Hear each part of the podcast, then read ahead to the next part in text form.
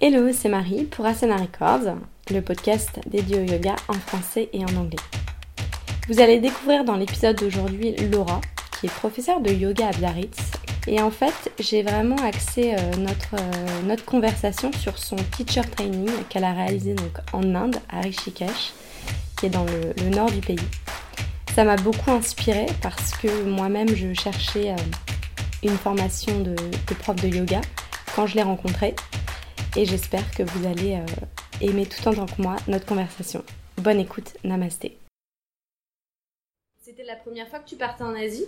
Non, c'était pas la première fois. Je suis, euh, j'ai déjà vécu en Indonésie euh, quand j'étais un peu plus jeune. Je suis passée un bout de temps en Indonésie. J'ai déjà voyagé énormément en Asie. Enfin, je suis un peu voyageuse du monde. Et mais l'Inde, c'était la première fois. il y a un goût qui m'a dit ça et que j'ai gardé dans mon esprit pendant toute ma vie. Je crois que je veux jamais oublier cette phrase qui me donne des frissons encore quand je la répète. C'est qu'on choisit pas d'aller en Inde. C'est l'Inde qui nous choisit d'aller là-bas. Donc euh, c'est c'est vraiment euh, on pense qu'on va y aller parce qu'on veut, mais c'est pas nous. C'est quelque chose de au-dessus de nous. C'est c'est l'Inde qui qui nous appelle. Donc c'est un appel de l'univers, on dit ça. C'est un peu hippie, mais bon. Tu fais ta formation donc sur euh, sur un mois environ. Euh, tu sors pour euh, pour aller te balader ou pour faire d'autres voyages ou juste t'as pas le temps t'es euh, j'étais dans un la première formation que j'ai fait c'était euh, une formation qui était assez stricte. Euh, mais nous nous avions dimanche comme day off. ouais.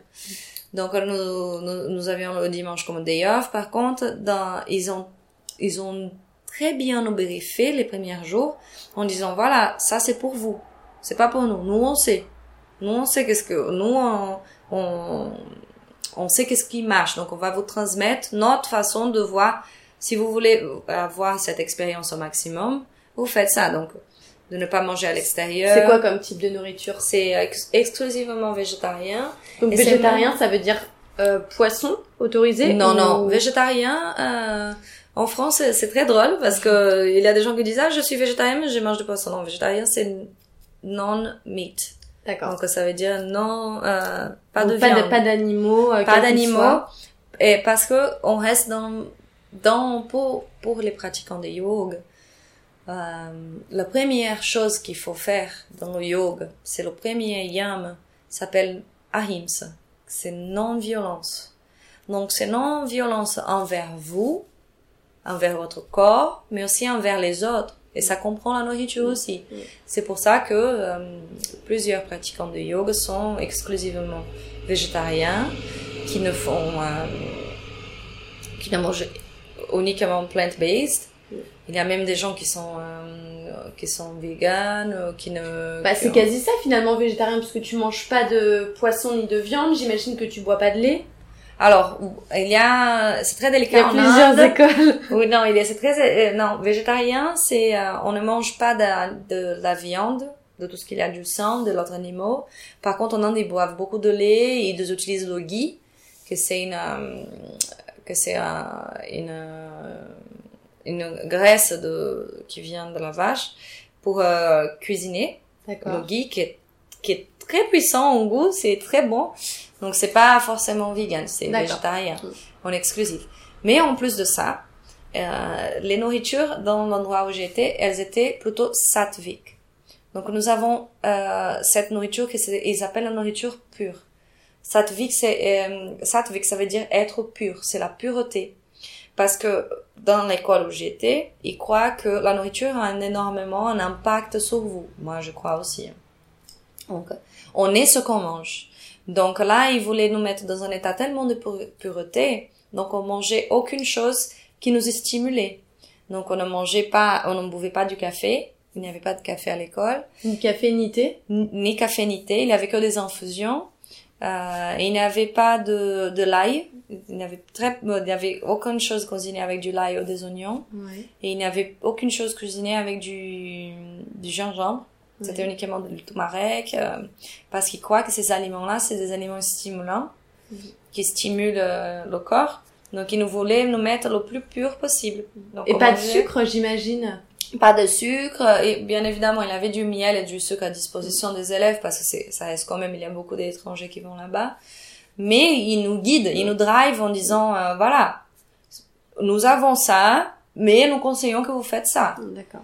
Et euh, Donc il y avait la nourriture sur lesquelles il y avait des, des, des gros conseils, des, des recommandations. Exactement, et surtout pour ne pas manger à l'extérieur de l'école, parce que là-bas, ils avaient une- un- ils surveillaient le niveau d'hygiène, et euh, il y a beaucoup, moi je touche le bois, j'ai jamais été malade en Inde, et j'ai déjà mangé dans les endroits où il fallait pas trop, mais euh, c'est vrai que ça, imaginez, vous mangez à l'extérieur de l'école, et euh, on tombe malade, et on perd une semaine de, de training, et vous êtes là pendant un mois C'est pas possible. c'est pas possible, donc vous perdez trop de choses. Donc ils conseillent plutôt de manger uniquement à l'école, où ils savent, ben, bien évidemment, il y a des gens qui sont tombés malades même en mangeant de l'école.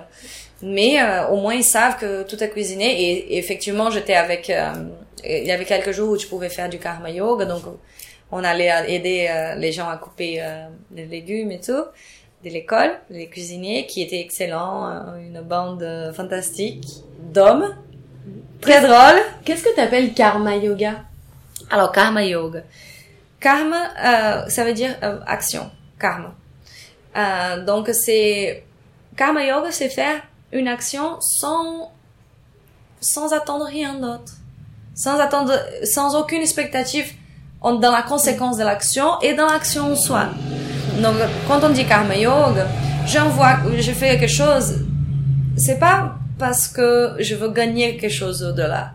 C'est karma, c'est action. C'est une sorte de don. Ouais, j'ai, je, je donne mon temps, mon énergie, mon, je sais pas, on fait du karma yoga, donc on fait une action qui va bénéficier d'autres personnes, pas non seulement nous, qui va bénéficier l'environnement, mais que Et c'est pas forcément du yoga, le karma yoga. Non. Ça peut être, euh, voilà, comme tu disais, aider les, les cooks, euh, les cuisiniers euh, à l'école. euh. Ou aider l'école, nettoyer l'école, des fois, il y a plein de gens qui font.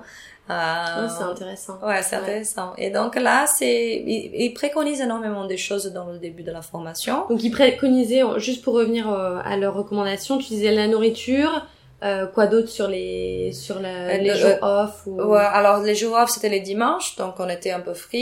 Ils il y avait de la nourriture dans le jour off dans l'école, donc on pouvait prendre euh, le petit déjeuner, déjeuner et dîner à l'école. On n'avait pas besoin de manger à l'extérieur. Et euh, ils mettaient à disposition, donc c'était assez sympa. Après, euh, bien évidemment, euh, moi, j'ai mangé un peu en dehors de l'école. hein. Mais j'ai resté quand même dans les consignes de ne pas manger des aliments stimulants, de rester vraiment dans la pureté, dans le sattvic. Pas de, pas d'alcool, pas de, de cigarettes si vous fumez, euh, dans mon cas. Euh, pas d'alcool. euh, dans- ou la ville où j'étais à Rishikesh, de toute façon, c'est une ville végétarienne, donc c'est impossible même de trouver des œufs. C'est très difficile de trouver même de Et l'alcool. il n'y a pas hein, d'alcool. ouais. C'est banni euh, dans la ville où été. Et est-ce que euh, tu un jour t'as été face à une difficulté, tu t'es dit euh, là j'en peux plus, est-ce que c'était physique, est-ce que c'était mental, qu'est-ce qui a Ah, été le, mais euh, le plein de fois, c'était hyper dur. Et euh, la, la chose la plus dure de toutes, c'est s'asseoir, fermez vos yeux, observez vous-même, dites méditation dans ce monde. C'est, ça reste encore pour moi le plus gros challenge. Tu te lèves à quelle heure d'ailleurs? C'est ce que je me demandais. Alors, ça dépend. Moi, nous, on se levait, le premier training, je me levais à 5 heures, où on faisait, euh, à 5 heures et demie, on faisait ce qu'on appelle les kriyas. C'est tout le nettoyage du corps. Mhm. Euh, on prépare le corps pour les pratiques. Ça Euh, c'est aussi des préceptes qui sont tirés d'Ayurveda. de l'ayurveda et de le yoga? Mhm. Dans les deux, c'est les kriyas. C'est, on nettoie le corps, Mhm. d'abord. C'est euh, aussi un, des niyamas, c'est, euh, c'est, euh, la propreté. Un des yamas, donc des philosophies de vie, on va dire, dans le yoga, c'est la propreté. Donc, euh, Donc tu commences la journée en te, En te faisant nettoyant. ce, ce rituel. voilà. Ensuite il y a une, une pratique de, de méditation. Ah, ensuite, il avait, euh, nous avions, il avait, on était dispatchés en, en deux groupes parce qu'on était assez nombreux. Euh, le premier groupe, il partait en pranayama et en technique de respiration et en chant. On chantait énormément des mantras. C'était énormément, c'était assez intéressant. On chantait euh, et c'était puissant, tout le monde parlait. Ensuite, euh, on partait deux groupes différents. Un groupe partait faire du Iyengar et l'autre groupe partait faire du Hatha Yoga. Mhm. Ensuite, euh, on s'est rejointé pour euh, le petit déjeuner. Mhm. Ensuite, ça a inversé. Donc, euh, les seuls qui ont pratiqué de l'orata, ils pratiquaient faire de la et vice versa. Ensuite, on avait des cours d'anatomie, énormément d'anatomie, et c'est pour ça que j'ai choisi cette formation-là, parce que je savais qu'il avait, euh, que l'anatomie était assez puissante, où nous avons pu avoir un peu de connaissances dans l'Ayurveda, c'est quelque chose qui m'intéresse énormément et qui est franchement, c'est tout est lié là-dedans. Euh, après, nous, a- nous avions philosophie, qui était fantastique aussi. On apprend vraiment euh, la philosophie de le yoga, comment les gens qui sont vraiment euh, les babas, vraiment des, des, le vrai sens de le mot. Moi, je j'aime pas utiliser ce mot euh, dans la vie courante. J'utilise très peu parce que c'est un mot qui est très puissant. Yogi. Moi, je crois que j'ai rencontré un yogi dans ma vie, ou deux, trois. C'est des gens vraiment qui vivent dans la montagne, où ils ont une réclusion complète de leur vie et qui euh, et qui ont devoted their life. Donc ils ont dévoué leur vie à, à, cette pratique, à, à la découverte, à self-discovery. Et euh, Donc ça t'apprenait la philosophie euh, des vrais yogis, pour toi qui... Ouais, donc cette, ce mot, il est très puissant. Et c'est pour ça que je savais pas, avant, je savais pas ça, que ce mot, il est tellement puissant. Donc, euh, il y a beaucoup de choses, et c'est pour ça que je voulais aller en Inde, pour savoir ça. Mais c'est quoi? On reste dans le c'est quoi? Pourquoi?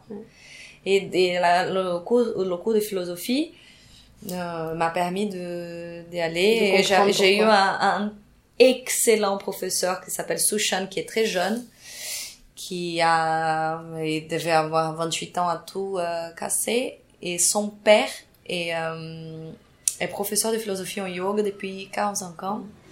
Donc il est Une né dans un dans l'univers de yoga, les deux pratiquants et euh, et euh, fantastique. Après, nous il y avait euh, méditation qui était la plus dure des pratiques pour moi. Et Mhm. je pense que pour beaucoup de personnes, c'est challenge où nous avons pris énormément de techniques, dès euh, le mindfulness jusqu'à à le vipassana, que c'est la technique euh,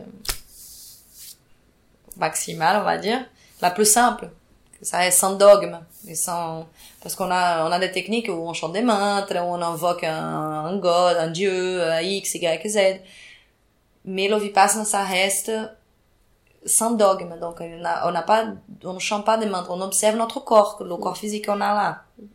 Et euh, on observe ce qu'on a aujourd'hui. Et tout ça pendant 30 jours. Et, et tout ça pendant 30 jours, euh, avec le dimanche de, de, de congé. Et tu me disais, donc ta- ta, formation, elle est certifiée Yoga Alliance.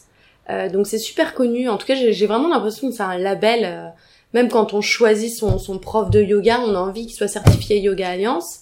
Euh, à tort ou à raison? Alors, euh, moi, je pense que dans le début, aujourd'hui, c'est très délicat ce sujet-là.